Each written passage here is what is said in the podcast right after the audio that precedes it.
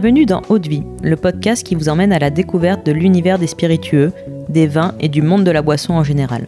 Je m'appelle Constance et je suis la cofondatrice de Speakeasy, un média qui vous emmène explorer les actualités de ces univers passionnants.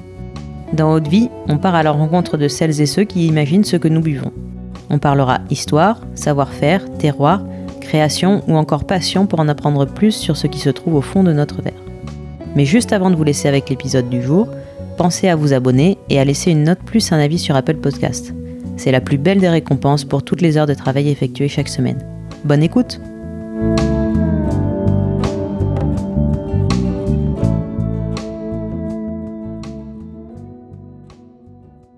Bonjour, aujourd'hui je suis avec Fabrice Gerlot, responsable distribution France chez Rémi Cointreau. Bonjour Fabrice. Bonjour. Aujourd'hui, tu es venu nous parler d'une très belle marque, Westland, une distillerie pionnière dans le domaine du single malt américain. Mais pour commencer, est-ce que tu veux bien nous parler un peu de toi et de la façon dont tu es tombé dans les spiritueux euh, Comment tu es arrivé chez Rémi Cointreau? Écoute, avec grand plaisir. Euh, comment je suis tombé dans les spiritueux? Euh, Cursus, on va dire, hôtellerie-restauration au démarrage. Après, avec une orientation mention complémentaire barman, où le monde du bar m'intéressait de ce monde du bar, euh, meilleur jeune barman de France, meilleur barman de France. Après, j'ai évolué pendant dix années dans le monde du bar. Les spiritueux et le monde du cocktail m'intéressaient. De là, euh, au bout de dix ans, on va dire que euh, je me posais des questions sur mon avenir pendant des quelques années. Donc, je me suis dit, tiens, je vais m'orienter pour évoluer et apprendre autre chose sur le monde de caviste. Donc euh, j'ai intégré un grand caviste parisien en tant que responsable des spiritueux, euh, dans lequel j'ai évolué, où je suis resté un grand nombre d'années, euh, évolué en termes de management pour à la finale partir en tant que directeur des achats d'un grossiste parisien. Et très peu de temps après cette prise de poste, en fin de compte, Rémi Cointreau m'a appelé en disant "Écoute Fabrice, euh, on va ouvrir la filiale française de Rémi Cointreau. On aimerait en discuter avec toi." Je lui fais "OK." Euh, donc on a discuté rapidement parce que euh, voilà c'était assez assez rapide. Rémi Cointreau était une des maisons cœur entre guillemets quand j'étais barman que j'aurais voulu intégrer en tant que bon ambassadeur ou en tant que commercial ça avec un écart de 20 euh, ans. Donc 20 ans plus tard, grosso modo, euh, voilà, on m'a exposé un petit peu le but de Rémi Cointreau, de d'ouvrir une filiale française, chose qui n'a pas été faite depuis 30-40 euh, ans, ouais. pour s'occuper bah, des marques incubatrices et euh, voilà les remettre en distribution directe et créer tout ça euh, de from scratch. Donc j'ai sauté les deux pieds joints et les entretiens étaient au mois de novembre et j'ai commencé début janvier. D'accord. Oui. Voilà. On avait trois mois pour monter la filiale et on a commencé en avril 2021. Euh, D'accord. Donc là, on va rentrer dans la troisième, on est rentré dans la troisième année euh, de distribution. Ok. Donc un, ouais, un parcours euh, hyper riche avec une vraie diversité d'expériences aussi. Oui, j'ai vraiment fait, on va dire, toutes les différentes. J'ai plusieurs cordes à mon arc, que ça soit bah, côté, on va dire, service, restauration, bar, côté vente avec caviste, côté management, côté euh, acheteur et maintenant euh, côté distribution. Oui. Donc là, je pense que j'ai fait les, toutes les facettes. oui, là j'ai à peu près la, la globalité des facettes euh, du métier. Ok, mais ben, super. Donc aujourd'hui, tu es venu nous parler de la distillerie Westland, donc qui appartient à, à Rémi Cointreau et qui produit des single malt américains. alors pourtant, au départ, quand on pense Amérique, on pense plutôt Bourbon. Euh, le single malt, c'est dans notre esprit euh, un produit plus écossais. Est-ce que pour que ce soit bien clair, tu veux bien nous rappeler ce qu'est un bourbon, un whisky, un single malt? Bah écoute, avec grand plaisir. Euh, pour faire simple, un bourbon, à la base, c'est un minimum de maïs. Donc c'est la céréale qui va varier après différentes provenances généralement située aux États-Unis. Un whisky, c'est un terme générique pour différencier en fin de compte les whiskies qui sont produits en Irlande et en, aux États-Unis. D'accord. Et après les single malt, là on parle d'une variété de céréales, donc c'est 100% orge et une seule distillerie. D'accord. Donc euh, mais après voilà, tu peux en produire à travers le monde. Hmm. Oui, parce que justement sur les sur les bouteilles de la collection permanente de Westland, on trouve aussi le terme whisky. Donc on peut faire en fait un, un whisky single malt. Oui, complètement. En fin de compte, c'était euh, c'est une des particularités parce que les il y a encore euh, on va dire 13 14 ans, il n'y avait pas de single malt américain. Ouais. Donc il y avait des whiskies Mhm. qui étaient faits soit à base de maïs, soit à base de rail, soit avec euh, d'autres céréales. Ouais. Mais il n'y en avait pas de il n'y avait pas de single malt à proprement dit aux États-Unis. D'accord. Ok. Merci pour la précision. Euh, Westland a été créé en 2010. Euh, Est-ce que tu peux nous parler de, de cette distillerie, euh, ses caractéristiques, ses grands, ses grands piliers? Bah, Westland, donc créé en 2010 à Seattle, c'est l'État de Washington, donc on est complètement nord-ouest États-Unis, à quelques trentaines de miles du Canada. Ouais. Région qui est atypique parce que Seattle est une des dernières villes créées par l'être humain. Euh, c'est une des plus jeunes. Euh, Il y a de grands sièges de grandes sociétés euh, qui y sont, et pourtant autour il y a une, une grande végétation. Il y a encore beaucoup de terres qui sont, on va dire, pas exploitées par l'homme. Ouais. Donc c'est ce paroxysme qu'il y a où euh, Matthew qui a créé la distillerie euh, a voulu créer en fin de compte sur euh, une distillerie qui faisait euh, fort en matière sur l'expression céréalier et terroir de l'État de Washington. D'accord. Euh, étant enfant euh, de Seattle, en fin de compte, il voulait euh, voilà créer un produit euh, 100% local. Donc il l'a créé. Euh, spécificité, donc il s'est inspiré des bières. Ouais. Sur les bières, il y a beaucoup de bières craft euh, à Seattle. Mhm. Il s'en est inspiré parce que c'est ce qui, pour lui, représentait le plus l'expression euh, céréalier. Donc, il a eu l'idée, parce que c'est un des rares à le faire, c'est de torréfier les céréales. D'accord. Donc, c'est un des piliers, une des spécificités. Il travaille déjà sur, euh, sur ses cuvées, alors, sur certaines 5 à 6 céréales, euh, qui sont dans la composition de son whisky, mais euh, travaille sur plus de 22 céréales entre guillemets en, en réalité. Ouais. Donc il y a vraiment un champ euh, Ouais, d'expérience. céréalier d'expérience, de recherche qui est très très large. Donc tu as une, ça c'est un des piliers. Le côté, euh, il travaille en local, donc tous les, les chênes sont des chênes locaux Ouais. euh, qui sont euh, sourcés avec différentes variétés. On en reparlera un petit peu et ainsi de suite. Euh, mais des levures belges de brasseurs. Ouais. Donc toujours pour faire ressortir ce côté euh, aromatique de la céréale. Donc de l'eau locale qui est utilisée. Et tu as des, surtout des fermentations aussi longues. Donc c'est un de, c'est un de ceux qui utilisent des fermentations les plus longues pour faire ressortir au maximum le côté céréalier. D'accord. Et donc euh, le mix de fermentation longue, levure, va amener un côté aromatique spécifique à Westland. Pour ça, Westland est une spécificité, mis à part le côté single malt, c'est que aromatiquement parlant, euh, moi personnellement, j'ai jamais goûté de produit qui puisse se rapprocher ou goûter la même chose. D'accord. Donc il y a vraiment une identité propre à Westland. Ok.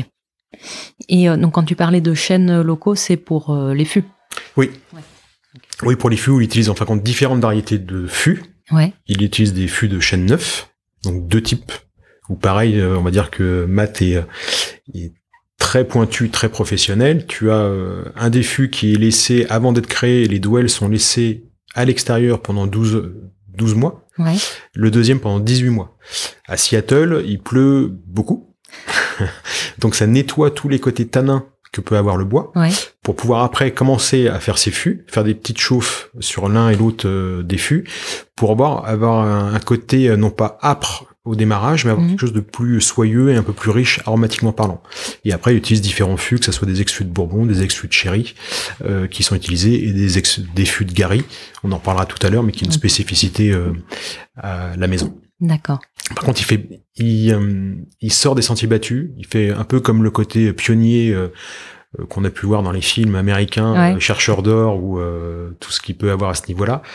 On est vraiment dans une recherche aromatique différente de ce qui peut exister à l'heure actuelle sur le marché. D'accord. Et lié euh, directement aussi au, à l'environnement euh, de Seattle. Lié à l'environnement de Seattle parce que euh, il a voulu au démarrage, donc certaines céréales étaient sourcées euh, en Écosse et aux États-Unis. Ouais. Et là, il a sorti cette année une cuvée, on en parlera tout à l'heure, mais qui est 100% américaine. D'accord. Donc il se regroupe vraiment pour avoir ce côté 100% américain complet. Il veut vraiment faire du local. Il a beaucoup de partenariats avec, euh, il y a le Bread Lab qui est un, un laboratoire qui travaille à l'université de Seattle sur la céréale. Ouais. Voilà, il y a beaucoup de causes à effet. Il fait beaucoup de recherches euh, sur des anciennes variétés de céréales qu'on ne connaît plus, qui étaient utilisées avant mais qui ont été arrêtées à l'ère industrielle en fin de compte du whisky parce que pas assez rentable. Euh, Ouais. Donc lui, par contre, il fait de la recherche, mais pas pour euh, le côté rentabilité, c'est faire des micro cuvées pour avoir un côté gustatif Ouais. et faire des recherches gustatives. Il y a plein, euh, je pense qu'on aura l'occasion d'en reparler après, mais il y a un spectre aromatique chez Westland qui est euh, fabuleux parce qu'il a euh, différentes cuvées sur différents affinages, différentes céréales qui sont utilisées, qui vont amener ce côté orge, torréfaction, une palette aromatique Ouais. Qui est extrêmement riche, qui va évoluer, des affinages dans différents fûts, qui va amener un complément aromatique dessus avec une strate supplémentaire. En plus, on va dire que, euh, alors je le dis parce que j'ai goûté, mais voilà, Matt est vraiment très doué dans ce qu'il fait. Mhm. Et quand on goûte, on a une lecture aromatique qui est là. C'est-à-dire qu'il y a- il y, a une aromatique qui va, euh, qui va prendre la prédominance, qui Ouais. va s'estomper, qui va laisser apparaître une deuxième, et ainsi de suite. Donc c'est, c'est, Ouais. enfin, Donc des choses assez précises aussi. euh. Ouais. C'est très, euh, c'est très précis, c'est, euh, il y a une belle longueur en bouche, c'est, enfin, des très très belles eaux de vie, D'accord. à mon avis. Bon, je pense qu'on peut te faire confiance. Euh, Westland a rejoint le, le groupe Rémi Cointreau en 2017, donc aux côtés déjà de très belles maisons comme Bruichladdich ou le domaine des Hautes-Classes par exemple. Euh, Qu'est-ce qui a attiré euh, le- la maison dans ce, dans ce projet de Westland? Bah, dans le projet de Westland, donc après, euh, alors moi j'étais pas euh, à l'origine lorsqu'ils ont décidé de racheter. Ils ont racheté à une semaine d'écart Domaine d'eau de glace et Westland. D'accord. C'était les deux distilleries qu'ils ont rachetées en 2017. Je crois qu'il y a une semaine d'écart. Il y en a une qui a acheté en 2016 décembre et l'autre en 2017 janvier. Ouais. ouais.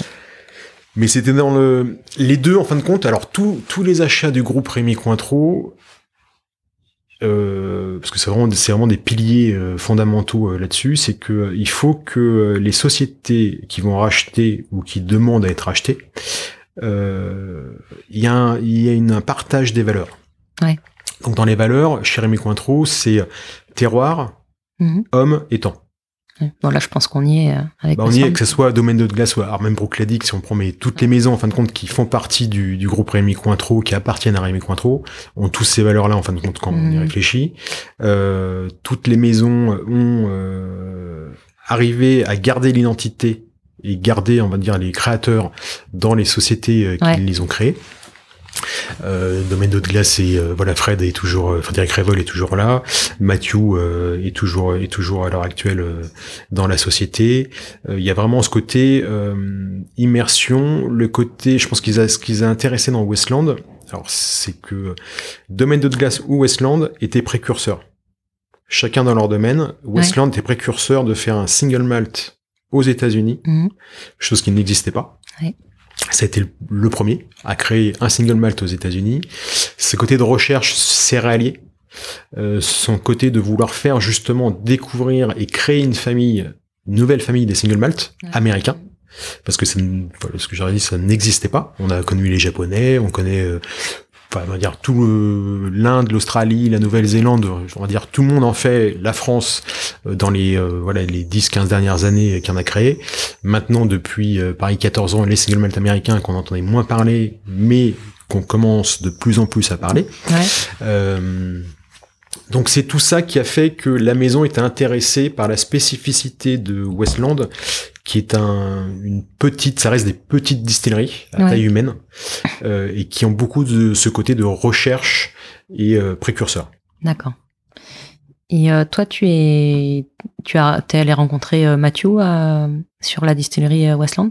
Alors sur la distillerie, pas encore. On devait, nous, ça fait donc c'est, on l'a en distribution depuis la création, donc il y a deux ans. Donc première année, on s'est plus mis à voilà euh, rouvrir des euh, rouvrir des comptes, aller voir les clients, faire des dégustations, faire découvrir Westland. Ouais. Euh, Westland était distribué depuis plusieurs années sur le territoire français, on va dire un peu en catimini. Mm. Donc là, l'idée, c'était de le faire connaître à plus, Plus de monde, plus ouais. de monde, faire goûter surtout, parce que c'est essentiel euh, sur nos métiers, c'est de faire goûter les produits pour que partager, trouver des prescripteurs et des amoureux du produit. Euh, sur, euh, en fin de compte, euh, dessus, euh, Matthew, on l'a vu la première année, parce qu'on était donc à Whisky Live, donc le salon du whisky entre guillemets en France. Donc Matthew fait tous les gros salons internationaux. Donc il faisait généralement il fait Whisky Live et après il part à Londres pour faire celui de Londres. Après, il fait un tour en Allemagne. voilà, il fait un petit peu le tour de l'Europe. Donc c'est là où on a pu se rencontrer, discuter. avant ça, on a fait énormément de Teams avec les équipes américaines. Ouais pour se nourrir en fin de compte. Mm.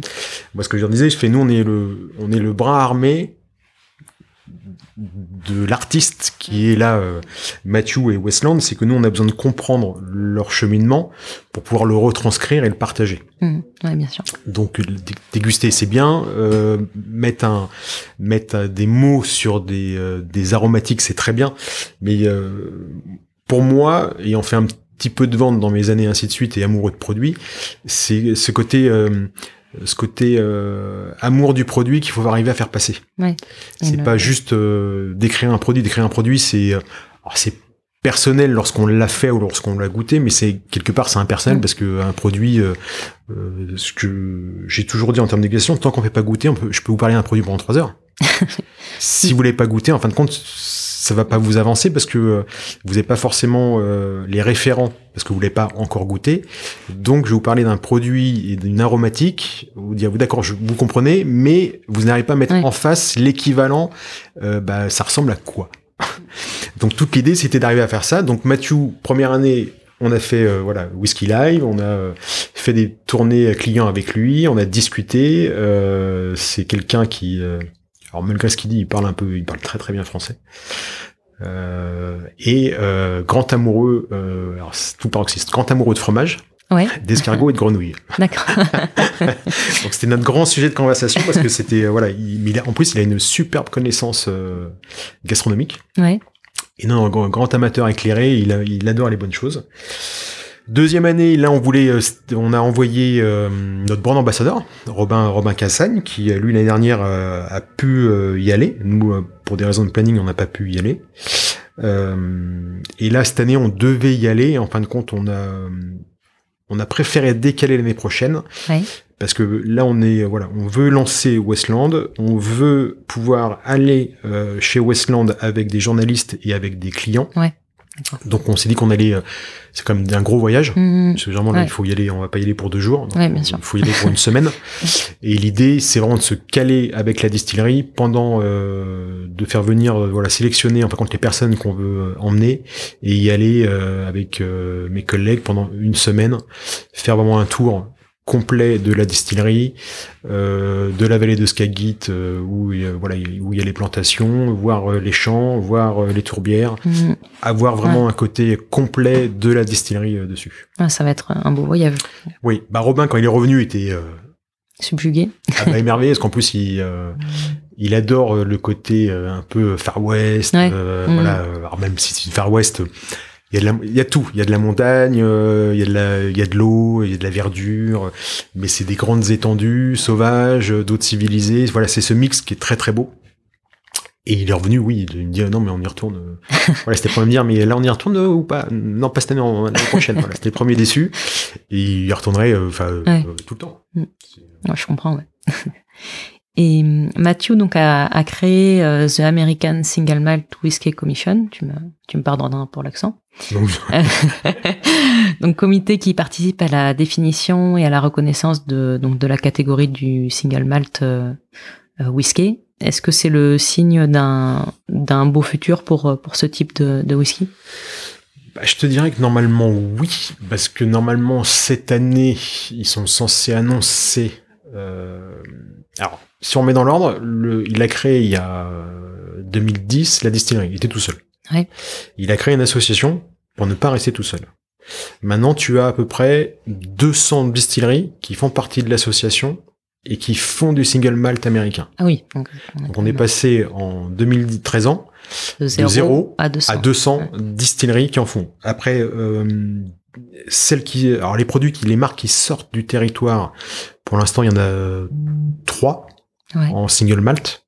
Euh, à travers l'Europe et ainsi de suite. Mais donc c'est c'est on va dire c'est petit, mais euh, ça se développe énormément. Euh, Il y a de plus en plus d'engouement, euh, on voit par rapport à la presse ou ainsi de suite, on demande de plus en plus d'informations Ouais. sur justement les, euh, les single malt whisky américains, des grandes maisons qui n'en faisaient pas en fond, Ouais. américaines. Donc Oui. il y a quelque ça va chose. dans le bon sens. Ouais, il y a quelque chose et euh, on va dire que euh, Westland depuis euh, 2010, euh, eux euh, prônent le discours à tous leurs clients et euh, à Seattle en disant que tout n'est pas fait avec du maïs.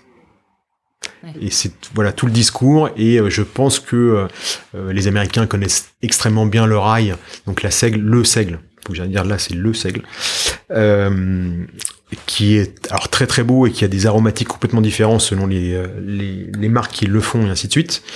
Mais ce côté single malt et donc orge intéresse énormément la clientèle américaine et après euh, bien sûr par ricochet la clientèle on va dire euh, mondiale Ouais.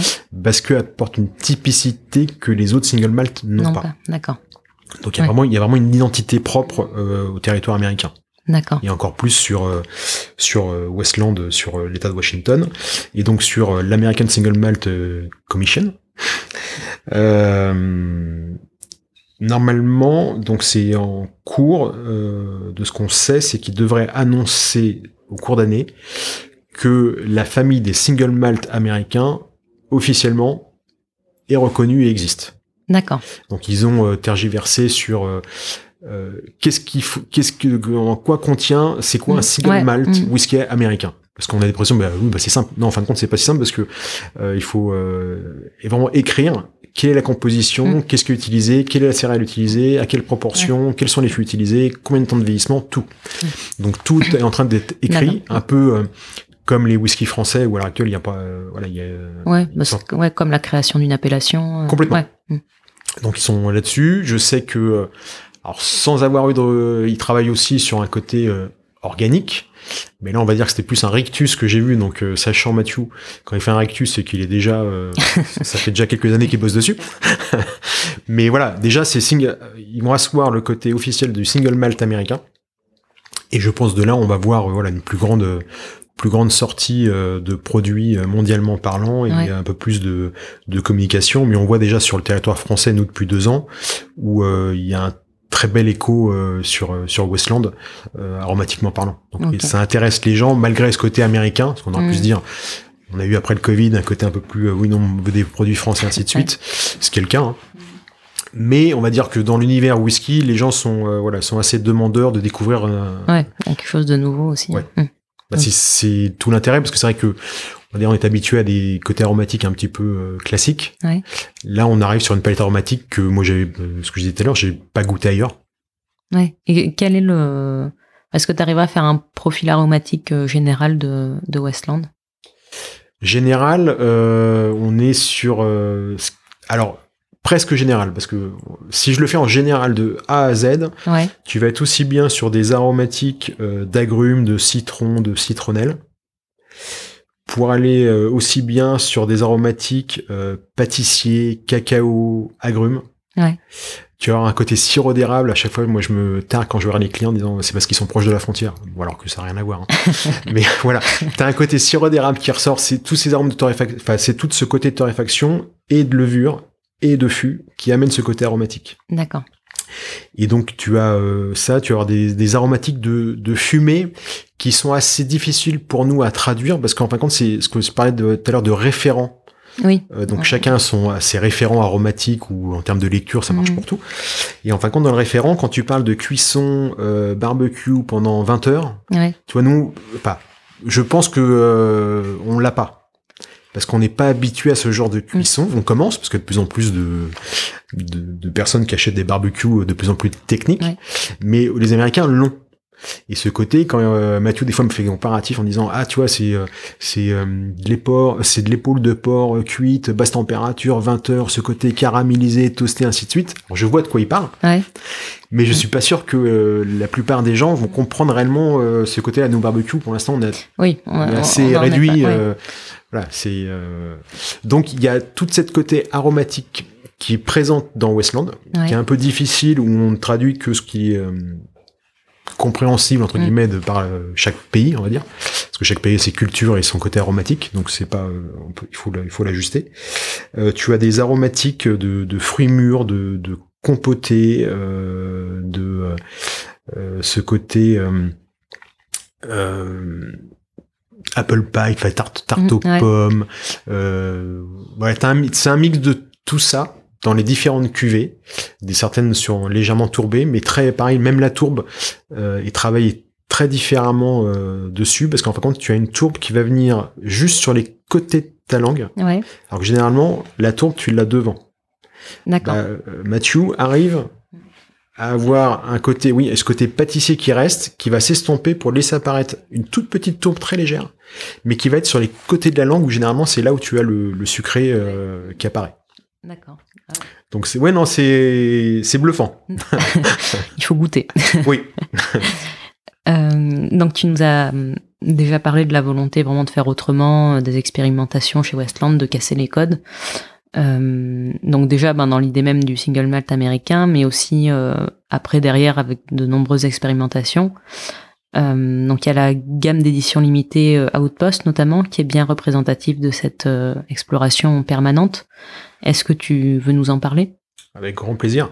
C'est une, une très belle gamme, en fin de compte, et euh, une gamme d'expressions aromatiques. En fin de compte, Mathieu, dans sa, cette gamme, euh, fait des micro-cuvées, Ouais. parce que là, on parle de trois cuvées, sur trois expressions différentes, et qui sont des cuvées qui font, pour la plus grande, c'est 6000 bouteilles monde, et les autres, c'est 3000 bouteilles monde. D'accord. Donc c'est tout petit. Donc trois expressions. Tu en as une en fin de compte qui est euh, la plus ancienne, parce que c'est Gariana. Ouais. Donc Gariana, on est sur l'édition euh, 7, donc ça fait 7 ans qu'il l'a fait. Gariana, c'est une expression du d'un d'une nouvelle essence de chêne américain, qui est le Gary. Ouais. Le Gary, en fin de compte, c'est un chêne endémique à la région. Ouais. Euh, ce qui était marrant, c'est que l'année dernière sur euh, sur le salon, Mathieu nous a amené une carte avec euh, euh, en 1700 Ouais. où étaient euh, plantés en fin de compte tous les, Les. C'est- Dans toute la côte ouest, c'était rouge de partout. C'était euh, donc là où il y avait des chênes. Un siècle plus tard, il y avait quelques points rouges. Ouais. Alors, euh, il a, alors, il a disparu euh, à cause de l'homme parce qu'en fin de compte, c'est un chêne qui est très robuste, donc très utilisé pour la Mm. construction. Ouais. Et aux États-Unis, ils construisent beaucoup euh, en bois. Donc, euh, ils ont pratiquement éradiqué euh, la race, malheureusement. Donc, euh, cette race a été protégée. Ouais. Donc, le chêne Gary est complètement protégé. Interdiction d'en couper. D'accord. Donc, euh, l'amende pour euh, si on vous attrape à couper ou à tuer un chêne Gary, c'est 10 000 dollars. Oui. Donc Vaut voilà. mieux attendre qu'il tombe. Oui, alors c'est un chêne qui a spécificité, donc c'est une race de chêne Ouais. qui met plus de 150 ans à devenir adulte. D'accord. Ah oui, en plus. Donc euh, Matthew euh, on a, a voulu explorer. Alors dans le monde du whisky, c'est pratiquement pas fait. On, on reprend les mêmes chênes que ce qui a été fait depuis euh, des siècles, parce qu'on va reproduire quelque chose d'identique. Matthew, dans, ses, dans sa recherche depuis la création, veut aller lui explorer d'autres aromatiques, Ouais. d'autres chemins. Euh, donc le Gary, il s'est dit tiens, je vais essayer. Donc il a euh, acheté euh, un chêne Gary euh, lorsqu'il est tombé au sol. Ouais. Donc il peut, il peut les acheter à condition que donc il soit mort, tombé au sol. Donc il le coupe pas, Ouais. il faut qu'il tombe. Mm. Donc soit il y a une grosse tempête, ça le déracine et il meurt. Ouais. Donc généralement il en a acheté, il a fait ses tests, il replante grosso modo entre 300 et 600 chênes Gary tous les ans, D'accord. qu'il verra jamais. Oui. Pour les prochaines générations, parce que 150 ans pour devenir adulte, mais il participe en fin de compte au fait de pouvoir euh, reforester, refo... Replanter. replanter, voilà. replanter des chênes Gary pour justement le, le redévelopper sur cette, cette côte ouest. D'accord.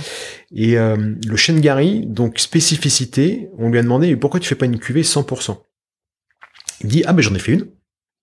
Je fais donc euh, alors dis- dis-nous. Il fait c'est imbuvable. C'est tellement épicé. D'accord. En fin de compte, la spécificité, c'est que le chêne Gary va amener des arômes de, de poivre et euh, d'épices Ouais. euh, donc dans ces différentes cuvées, les, je vous parlais donc Gariana, la édition 7, toutes les cuvées tous les ans sont différentes. C'est-à-dire qu'il y a une Ouais. partie de vieillissement fût de chêne Gary, qui vient composer d'autres euh, vieillissements dans d'autres fûts. D'accord. La 7, c'est euh, un mix entre des, euh, des ex-fûts de vin américains, État de Washington, de Cabernet, Ouais, et des fûts de Gary. d'accord. Donc là, il a 46% de fûts de Gary. Et euh, la cuvée 6, c'était un mixte entre euh, des ex-fûts de brandy, donc Ouais. de- d'alcool euh, de cidre, entre Mm. guillemets, euh, américain, de Calvados. Donc Apple Brandy, Brandy, euh, de Sherry Pedro Jiménez, Ouais, qui, qui est un sherry Mm. assez assez marqué avec des armes de torréfaction, euh, chocolat, café qui vont ressortir, et euh, des ex-fûts de Bourbon, Bourbon et des, euh, des fûts de donc de Gary. Et tous les ans, en fin de compte, il fait des assemblages, des vieillissements et des assemblages différents par rapport à des cuvées pour faire découvrir un côté aromatique différent. Il y a une très très belle complexité. Donc ça, c'est une de ces expressions, c'est le chêne. Après, il y a une deuxième expression qui est la céréale. Oui. Donc là, on a euh, coléré, donc deuxième édition. Mhm. Et coléré, en fin de compte, c'est l'expression de la céréale. Donc il travaillait, euh, il travaille avec le donc le Bread Lab, qui est le laboratoire à Seattle qui travaille sur les céréales euh, dessus. Et en fin de compte, il va travailler sur des orges qui ont existé. Ouais, Donc là, par exemple, sur Coléré 2, c'est une orge qui s'appelle Talisman et qui a été tirée d'une orge ancestrale qui s'appelle la Mariotée, ouais, qui était utilisée. Euh, moi, quand j'ai commencé à travailler, voilà, on nous disait qu'il y a des grandes maisons qui ne travaillaient qu'avec ça et ainsi de suite. C'était vraiment une, une orge qui était utilisée il y a 30 ans parce que très aromatique. Ouais. Une orge de, de rang d'hiver, donc euh, faible rendement, peu de production, mais aromatiquement parlant, voilà, euh, magnifique et une explosion de saveur. En fin de compte, donc il a, il a retiré une orge de la mariotée, il en a créé le talisman. C'est pour ça que je disais de mariage qui travaille avec 22 céréales. Mm. C'est qu'il fait des, donc, il fait des tests. Et pareil, tous les ans, donc coloré 1, coloré 2 ne sont pas les mêmes céréales qui sont utilisées. C'est un peu le, notre préphylloxérique, donc, qui est dans le vin, Ouais, euh, qu'on a la chance d'avoir goûté des vins préphylloxériques, donc ce sont, ce sont des, Oui. des vins utilisés qui ont été faits avec des raisins qui n'existent plus, des variétés de raisins qui n'existent plus, donc une aromatique qui n'existe plus. Ben là, dans le whisky, en fin de compte, on a une aromatique qu'on n'a pas pu goûter ailleurs, parce qu'en fin de compte, ce sont des céréales qui ont été créées par rapport à des orges qui ont été historiquement parlant qui, ex- qui existent, Ouais. sur lesquels il a tiré le meilleur entre guillemets. Il en a créé une céréale, il a fait des tests avec. Quand les tests ont été concluants, en fin de compte, il en a fait une micro cuvée de 3000 bouteilles. d'accord. Ouais, Et tous les ans, il va travailler sur une céréale différente, de l'orge 100% à chaque fois, mais une seule. ok. Il va Il la recrée à chaque fois euh, à partir de. d'orges euh, historiquement qui ont qui ont euh, existé et qui ont euh, fait leur euh, dire euh, leur historique parce que aromatiquement parlant euh, très très bonne. D'accord. Et euh, il le met euh, on va dire au goût du jour avec le côté de terroir américain Ouais, planté toujours là où euh, il a ses euh, on va dire ses, ses champs euh, de céréales. Et ce qui est très très beau sur son Instagram, c'est que euh, on voit des par- en fin de compte quand il le filme, on voit des parcelles rectangulaires qui ont pas les mêmes couleurs. ah oui. Et en fin de compte, c'est ses céréales qui sont, c'est son orge qui est là. Ouais, Et quand il fait des sortes. ouais, et quand on fait des photos de près, euh, moi j'ai eu des, euh, des personnes qui m'ont dit, ah Fabrice, tu fais attention parce que t'as mis ça, mais c'est pas de l'orge. Euh, si, c'est de l'orge. Mais c'est de l'orge qui varie de, il y a des grains qui sont, enfin des orges qui sont noirs, Ouais, d'autres qui sont violacés, d'autres qui sont jaunes. Enfin, c'est des orges qu'on n'a pas, euh, moi j'ai des, de la famille qui est cultivatrice, Ouais. euh, en Bourgogne. Voilà, l'orge, c'est de l'orge. Le blé, c'est du blé. Là, quand on regarde les photos, on dit, ah, ça existe. Et en fin de compte, et c'est super beau. ouais c'est fou. Et ça, aromatiquement parlant, donc ça découvre des. euh, Là, le côté, tout à l'heure, on, on parlait d'aromatique. Ce côté euh, sur Coléré 2, citron, euh, citronnelle, beaucoup de fraîcheur, des côtés arômes un peu, euh, un peu suaves, mais tout en légèreté en fin de compte. Bah, c'est cette céréale talisman qui va donner ça. D'accord. Et ça, il le travaille uniquement avec des ex-fûts de Bourbon pour ne pas justement venir euh, atténuer le côté aromatique de la céréale. C'est vraiment la céréale qui va parler. D'accord. C'est ce côté aromatique de la céréale. Donc ça, c'est le deuxième axe sur le côté céréalier. Et le troisième, qui a vu le jour, euh, enfin qui a vu le jour, on a, on a commencé à le distribuer en avril, 7 avril, euh, c'est Solum.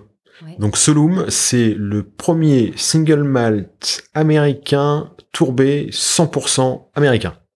D'accord. Donc tourbe américaine aussi. Tour américaine, euh, céréales donc bah, 100% américaine, euh, qui vient de la vallée de Skagit. La vallée de Skagit, c'est une, une vallée qui est située euh, à quelques kilomètres au, au nord de Seattle et donc au nord de la distillerie, qui est l'endroit en fin de compte où tout- toutes les personnes qui veulent euh, faire pousser de la céréale ou euh, côté euh, végétaux, en fin de compte, c'est une vallée qui organique entre guillemets. Mhm. voilà, ils font beaucoup de tests là-bas. ce que j'ai pas dit au démarrage, c'est que Seattle et l'État de Washington, c'est une des trois plus belles régions au monde pour faire pousser de la céréale et faire pousser de l'orge. D'accord. Donc ça fait voilà, ça fait partir. C'est pas euh, un endroit sur lequel on a planté de l'orge. Mmh, c'est euh, un lieu de, culture. Euh, oui, très très renommé à travers le monde. Voilà, je crois qu'ils font partie des trois des trois plus belles régions entre guillemets pour cultiver de l'orge. Donc toute l'idée a été là dernièrement, en fin de compte, les chais ont été justement euh, poussé dans la vallée de Skagit. Ouais. Euh, Mathieu donc a fait cette cuvée Solum avec 100% d'orge de Skagit, tourbée avec des tourbières qui sont un peu dans le sud euh, de la distillerie. Ouais.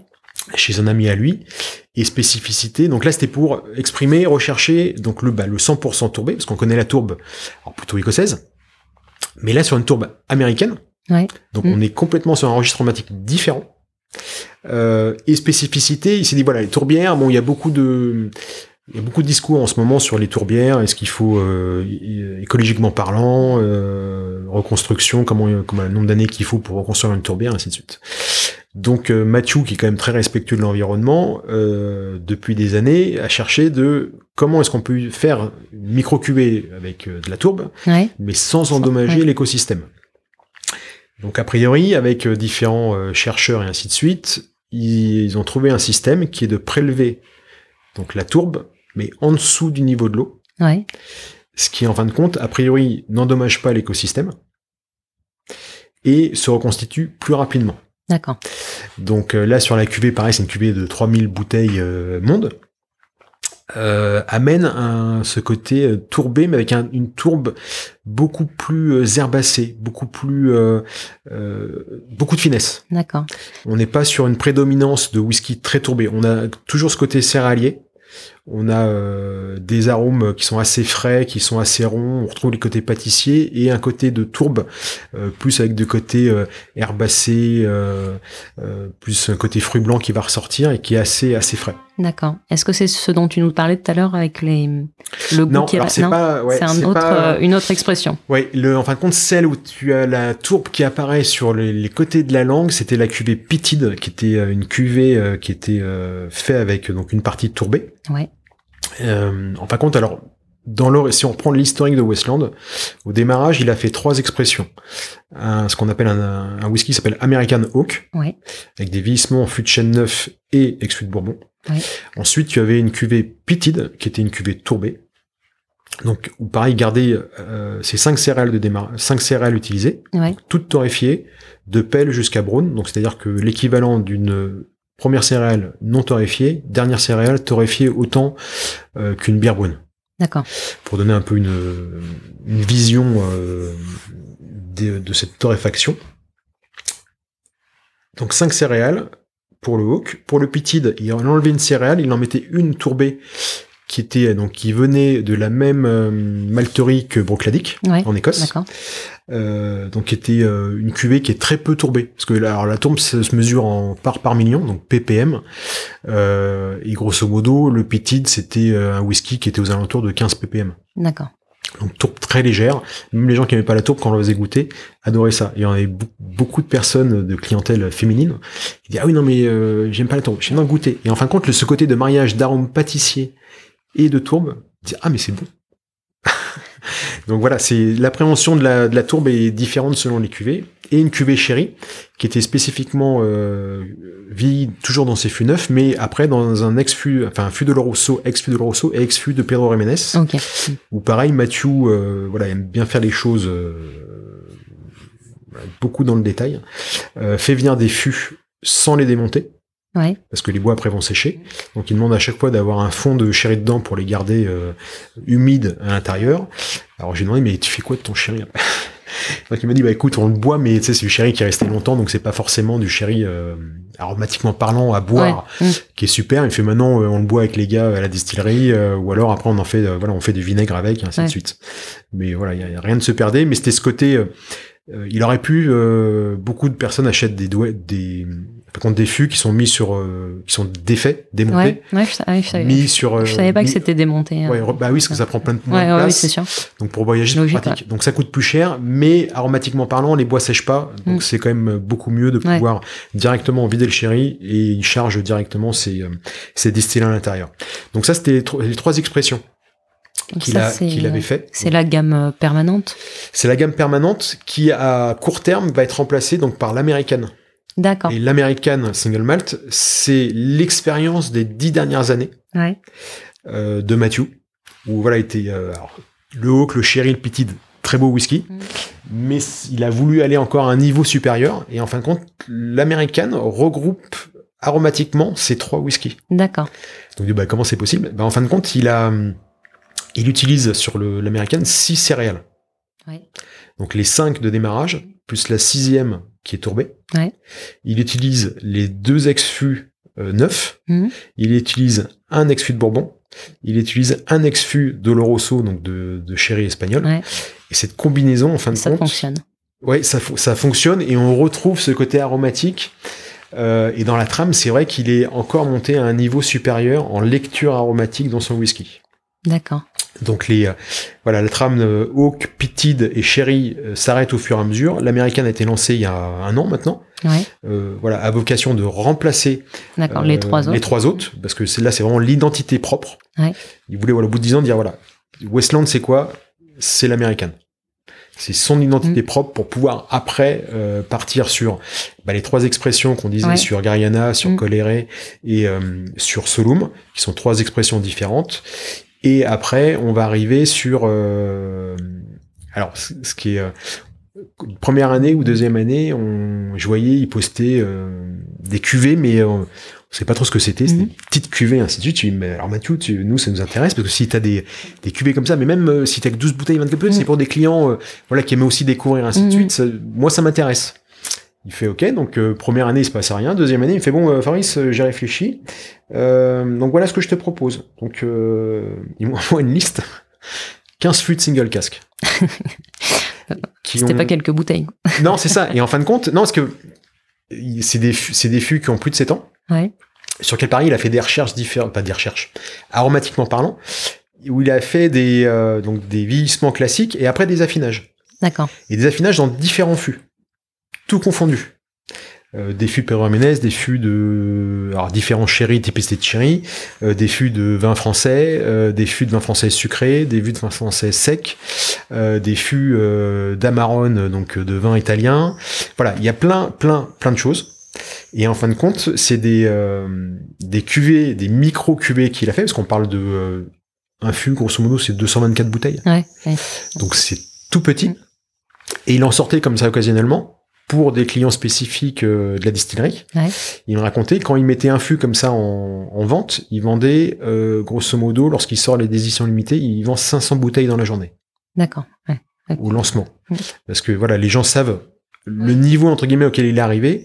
Euh, plusieurs de ses cuvées, à chaque fois qu'il a euh, Gariana a été élu meilleur. Alors je dis pas de bêtises. Il a été parce qu'ils ont tous les ans il y en a un qui gagne quelque chose. meilleur whisky américain, toutes catégories confondues. D'accord. L'année dernière c'était Coléré 1 qui l'avait gagné. Solum euh, est sorti médaille d'or en janvier.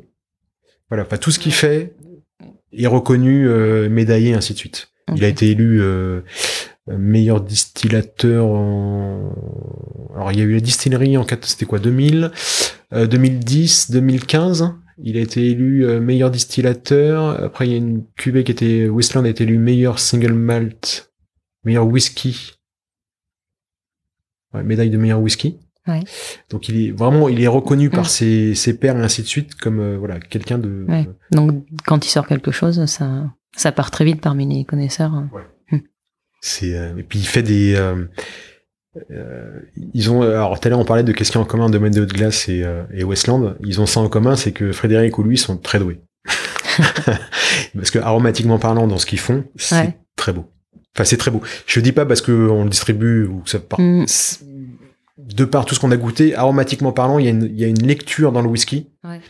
qui est à part entière et je trouve que c'est très beau, même pour quelqu'un qui est néophyte, euh, permet de pouvoir goûter quelque chose et de qu'on lui explique un petit peu la lecture. Voilà, c'est un peu comme une, une musique, on sait pas pourquoi c'est beau, bah là entre guillemets, on, on, arrive à identifier le fait ah c'est bon, ah oui puis on sent ça, et puis on sent ça, et euh, ça interpelle. D'accord. Et est-ce qu'on pourra goûter des single casques au Whisky Live euh, cette année? Alors les oui, on, là on a reçu les premiers single casques, on a sélectionné les premiers. Donc on va mettre sur le marché à partir de septembre euh, un des trois single casques qu'on a sur le marché français. Donc on le fera déguster euh, à Whisky Live au mois d'octobre. Mais on va commencer entre guillemets, on va voir un petit peu comment le marché réagit dessus. Pour l'instant, euh, a priori les retours sont plutôt très bons. Donc on va le lancer petit à petit. Après, on veut voilà, on veut pas, euh, on veut pas griller les étapes. Mm. le but, c'est vraiment de construire quelque chose euh, sur Westland, de le faire connaître aux clients, de faire connaître vraiment tout ce côté ADN de de Matthew, où voilà, c'est des spécificités, ces petites des petites ovnis euh, mm. qui nous envoient. Donc de le faire, de, de bien les faire goûter, et puis au fur et à mesure de pouvoir le faire. Donc on sait qu'on a voilà potentiellement euh, une quinzaine de fûts, puis je sais qu'il en a d'autres euh, à distillerie. Donc parce qu'il nous a demandé euh, quelles sont les orientations que tu voudrais aromatiquement parlant pour que je te fasse une liste de ce qu'on a entre guillemets. Donc de toute façon il distille depuis, il a créé en 2010, donc il distille depuis 2010. oui. voilà. Il a des des réserves. oui, il a un peu de réserve, mais surtout des des des enfin des micro cuvées. C'est ça qui c'est ça mmh. qui parce que là on est sur des single casques brut de fût. Ouais. Donc là, on parle de, oui, de 200, 200, 200 bouteilles. Donc c'est, c'est, on va dire ridicule. C'est vraiment du microcosme euh, comparativement à ce que fait euh, d'autres maisons et ainsi de suite. Genre quand déjà vous êtes à, à 200, 300 bouteilles, c'est, euh, c'est tout petit. Mmh. Ah, surtout là, donc, c'est pour le marché français entre guillemets, mais s'ils vendent ça aux États-Unis, 200 bouteilles, ils les vendent à la distillerie uniquement. Mais voilà, très, je suis très content parce qu'il a, il a répondu positivement à notre demande. Et c'est vrai que le marché français ou même le marché européen euh, est très demandeur à ce niveau-là d'avoir des, des, spécificités et puis un peu des ovnis comme ça. Euh, donc on va voilà, on va mettre au fur et à mesure euh, quelques single casques et les faire découvrir au grand public sur Whisky Live. Ok. Bon, l'avantage c'est que le, les produits parlent d'eux-mêmes, donc il y a juste à presque juste à faire goûter. Bah, L'avantage, là où j'étais surpris, où euh, moi, alors je faisais Whisky Live avant et ainsi de suite, mais euh, soit en tant que professionnel, là en tant que distributeur, où depuis euh, deux ans, tous les gens qui viennent sur le salon, enfin sur le, qui viennent au stand Westland, ils ont tous le même, la même rhétorique. Il fait, c'est mon coup de cœur. Ah oui. Et c'est vraiment, enfin, c'est, alors je, quand encore, je ne dis pas, je vraiment à part entière, c'est que je trouve ça super beau pour Mathieu à chaque fois qu'il est là, qui entend ça. Et régulièrement, en plus de dire c'est notre coup de cœur du salon, alors ça n'enlève rien aux autres, hein, c'est juste que c'est voilà, c'est plutôt beau de se dire tiens on fait un travail et on dit ah mais c'est notre coup de cœur parce mm. que voilà ça c'est vraiment plaisant. Et d'une année sur l'autre, on a tous les clients de l'année passée qui reviennent pour dire ah qu'est-ce que vous avez de nouveau? Parce que c'était c'était magnifique, c'est enfin je m'en souviens encore et c'est c'est superbe. Et quand il revoit Mathieu qui est toujours là, Bon, alors certains qui, parce que après Mathieu est plus à l'aise en anglais euh, dans sa langue d'origine, certains donc parlent en anglais ainsi de suite. Donc comme ça, Mathieu s'occupe de ceux qui peuvent parler en anglais, nous on s'occupe des autres clients euh, francophones. Mais euh, voilà, il y a un échange qui se fait parce que ils sont super contents de le retrouver, de pouvoir discuter avec lui de bah, ce qu'il fait, de sa vision.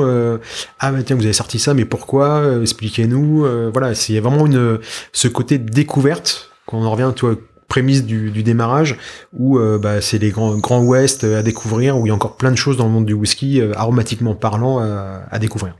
Ok. Et puis une, une rencontre aussi euh, humaine finalement. Oui. Bah, de oui, ça, ça, va ensemble. Ça va ensemble. Mm. Généralement, il y a toujours un côté, un grand produit, généralement, il y a une, grande personne derrière. Alors, le mieux, c'est d'arriver de la, de la connaître et d'avoir justement cette, cette fibre, ce lien compte euh, mm. émotionnel, c'est ce qui fait la différence euh, dessus. Ok. Eh ben, merci beaucoup. Et alors, euh, à titre plus personnel, toi, quelle est ta plus grande claque de dégustation chez Westland? Alors, enfin, la plus grande. Alors, la plus grande claque, c'est compliqué. Les plus, les plus grandes, mais Euh, moi, j'étais, j'étais, euh, j'étais émerveillé par. euh, là, si on prend le dernier, c'est Gariana. Alors, Gariana 7. Alors, c'est un mix, c'est-à-dire que l'un chasse l'autre. C'est-à-dire que quand j'ai goûté l'année dernière, euh, donc euh, l'américaine, Ouais. comparativement à Oak, à Pitid et à Cherry, Mhm. je fais waouh. Parce qu'on on montait encore d'un niveau, il y avait une Ouais. super lecture, on a retrouvé ce côté euh, euh, légèrement très très très très léger en termes de tourbe, mais vraiment en arrière-goût, faut le chercher. C'est pas c'est pas une cuvée, même s'il y a un peu d'orge tourbée, c'est pas tourbé. On est plus sur ce côté euh, voilà sirop d'érable, fruits mûrs, compoté, euh, côté mûr, euh, voilà qui est, très beau, très aromatique, très plaisant, des petits côtés torréfaction qui reviennent, chocolat qui est là. Voilà, c'est-à-dire c'est beau, c'est très beau. Mm, mm. Et des éditions limitées, à chaque fois qu'ils nous envoient une, l'une chasse l'autre parce qu'on se dit, ah, ok. Bah oui, parce que j'avais euh, Gariana, euh, c'était le 6. Ouais. Je fais, ah, super. Ils nous avaient amené le proto du Gariana 7. Où j'ai goûté, je fais, ah, waouh. Parce que pareil, on montait à un niveau supérieur encore en termes de puissance aromatique. Ouais. Pas les mêmes fûts, pas les mêmes complexités, mais on se dit, ah, le Gariana 7, il y a une longueur en bouche, plus opulent. hein. Par contre, il y a, il y a- on va dire, il y a rien qui passe derrière. Mm. Au démarrage, dans mes premières dégustations, j'ai fait Gariana 7 et Solum derrière. J'ai vite changé. Parce que je me suis dit, malgré que Solum soit tourbé, alors, peu, mais tourbé, Ouais. Gariana qui euh, fait avec, alors celui-ci avec une orge tourbée, mais on le retrouve très peu également. En fin de compte, euh, aromatiquement parlant, emporte tout. D'accord. Parce qu'on a un mix de, de ces côtés compotés, apple pie, euh, girofle, un peu d'épices, tout ça mixé, qui est euh, avec beaucoup de gras et beaucoup de de- d'élégance. Ouais. C'est puissant Mm. mais élégant. C'est ça qui est très beau en fin de compte, parce que ça n'est pas que sur de la puissance. On se dit, waouh, il n'y a plus rien derrière. Non, c'est puissant aromatiquement parlant, tout en gardant une élégance et une longueur en bouche. Et les arômes là se succèdent vraiment les uns après les autres. Et au bout de 10 minutes, tu as toujours l'aromatique dans, Mm. dans la bouche. Ok. Donc voilà, Mm. c'est là où on reconnaît un beau produit ou un très beau produit. Donc les, euh, on va dire les, les coups de cœur et les claques avec eux, je m'en prends régulièrement. Donc c'est voilà, c'est euh, Difficile d'en donner une. ouais, c'est alors je mettrais plus par rapport à des des moments de consommation. Ouais. Oui, le contexte. Solum, euh, quand il fait encore euh, voilà euh, fin des fin d'été euh, où ça commence un peu à se refroidir, mais il fait encore beau. Gariana plus euh, période un peu plus hivernale où on cherche quelque chose de d'un peu plus réconfortant, d'un peu plus chaud. Et puis l'américaine euh, le reste de l'année, euh, Tout le temps. voilà, assez bah, assez facile entre guillemets parce que ce côté euh, cet aromatique, on va dire que moi je définis par pâtissier, mais dans, pas dans le sens sucré, vraiment dans le côté cet aromatique pâtissier, on retrouve un côté amande, un côté euh, fruits mûrs, et ainsi de suite, euh, et très agréable parce que très facile. C'est ça qui est, Ouais. qui est beau. Mm. Et avec la complexité de l'orge, donc c'est voilà, c'est c'est beau. Et quelle est euh, la, la facette de Westland qui t'attire le plus dans la, dans la philosophie de la distillerie euh, Bah, moi, c'est ce côté d'exploration, en fin de compte, où tu t'as pas une gamme identifiée avec un euh, voilà une distillerie, c'est tel goût. Ouais. Matthew, alors à l'inverse, il a dû définir avec l'américain en disant voilà le flagship. mm, mm, Qu'est-ce que c'est Westland? C'est l'américaine, aromatiquement parlant. Et après, il, s'est gardé tout ce côté d'exploration, qui sont alors les trois qu'on a dit tout à l'heure, mais même les single casques, c'est l'exploration. C'est qu'en fin de compte, il, s- il- Ouais. alors je dirais pas que rien ne l'arrête, mais euh, il travaille toujours sur quelque chose de différent pour aller chercher une aromatique et faire plaisir et faire découvrir quelque chose d'aromatique, de gustatif. Et je pense que c'est ça qu'on recherche, qu'on on achète un whisky ou un spiritueux, c'est euh, qu'on ait justement ce côté euh, waouh. Mm. Euh, après, on peut se dire tiens, non, on boit des, on a des produits qu'on boit régulièrement parce qu'on a envie et qu'on a trouvé une attache, puis d'autres on a envie de découvrir d'autres choses. Et ben là, on va me dire, on- c'est un catalogue de, de découvertes quoi. C'est, Mm. c'est catalogue de voyage aromatique. Il y a quelque chose d'assez artistique aussi dans la dans Bah, complète- création et euh, exploration et étonné aussi en face. euh, Ouais, parce qu'il a eu enfin, créer des euh, réactions. Bah, créer des réactions. Le groupe lui a laissé euh, voilà carte blanche parce que bah, c'est lui qui sait ce qu'il doit faire. Euh, parce que beaucoup auraient pu dire maintenant t'es gentil, euh, va essayer de nous faire des choses plutôt classiques et ainsi de suite. Euh, on est on est sur du classique, enfin on est sur du classique single malt whisky américain Westland parce que même les autres whisky, les autres single malt américains n'ont pas ce goût. Ouais. Parce que la Mhm. torréfaction, il y a que lui qui le fait. plus les fûts, plus le, terroir et ainsi de suite, parce qu'il y a vraiment ce côté euh, terroir qui euh, céréales terroir, c'est vraiment alors, nous en plus on prêche de la une paroisse parce que voilà, mais euh, nous on est vraiment dans ce côté-là, c'est Mathieu veut faire connaître un la céréale, le terroir, veut aller dans le côté aromatique et te faire découvrir ce côté aromatique d'un whisky. Alors que le monde du whisky était plus sur faire découvrir une aromatique d'une marque. Hmm. C'est pas, voilà, c'est pas le même travail, c'est pas la même orientation. Et lui, en fin de compte, ne se met pas de barrière. Le, le guerrier, on va dire, beaucoup de maisons n'auraient jamais fait en disant euh, tu veux hmm. travailler sur une nouvelle essence? non mais attends, euh, est-ce que les clients sont prêts ou pas? Non, lui, lui, veut faire découvrir. Hmm. C'est vraiment ce côté euh, Indiana Jones. voilà, il est vraiment, il est à la découverte et recherche aromatiquement parlant, en termes de vieillissement, en termes de distillat, voilà comment il peut euh, jouer dessus naturellement, euh, recherche de ses levures, recherche de, son temps de, fermentation, euh, ses céréales, parce qu'il travaille, voilà, il, essaye d'avancer, il, il se il s'entoure de personnes qui peuvent aussi le nourrir et vice versa, parce que sinon les tourbières, il aurait jamais, lui, il n'aurait pas pu les avoir parce qu'en fin de compte, il faut quand même un certain nombre de, dizaines d'années avant d'avoir des tourbières. Et c'est en rencontrant des personnes et voilà, c'est euh, c'est ce mixte qu'il arrive à mettre en bouteille euh, dans un univers où entre guillemets on se retrouve euh, avec des voyages aromatiques qu'on franchement que je pensais plus vraiment découvrir ouais. Mm. parce qu'on va dire que si on prend moi ça fait 30 30 ans 30 ans grosso modo de professionnel voilà il y a différentes choses différentes évolutions aromatiquement parlant qu'il y a eu et là on retrouve quelque chose que je on va dire que j'avais peut-être eu ce côté waouh il y a 20 ans mm. ouais on était là, on découvre ah, mm. qu'est-ce qu'il y a ce coup-ci, qu'est-ce qu'il va y avoir dans le là, qu'est-ce qu'on va retrouver au nez, il y a quoi dans le verre, euh, et c'est un vrai voyage. C'est ça qui est, qui est super beau. C'est beau, ouais. ouais. Et eh ben merci beaucoup euh, Fabrice. Tu nous bah, écoute, merci à toi. Bien transmis l'amour du produit et ça donne envie d'en découvrir plus sur sur Westland. Écoute, j'espère. En tout cas, c'est à déguster de se faire son propre son propre avis. Ouais. merci beaucoup. Et euh, pour les auditeurs d'Eau Vie, je vous dis à très vite pour un nouvel épisode. Merci à toi.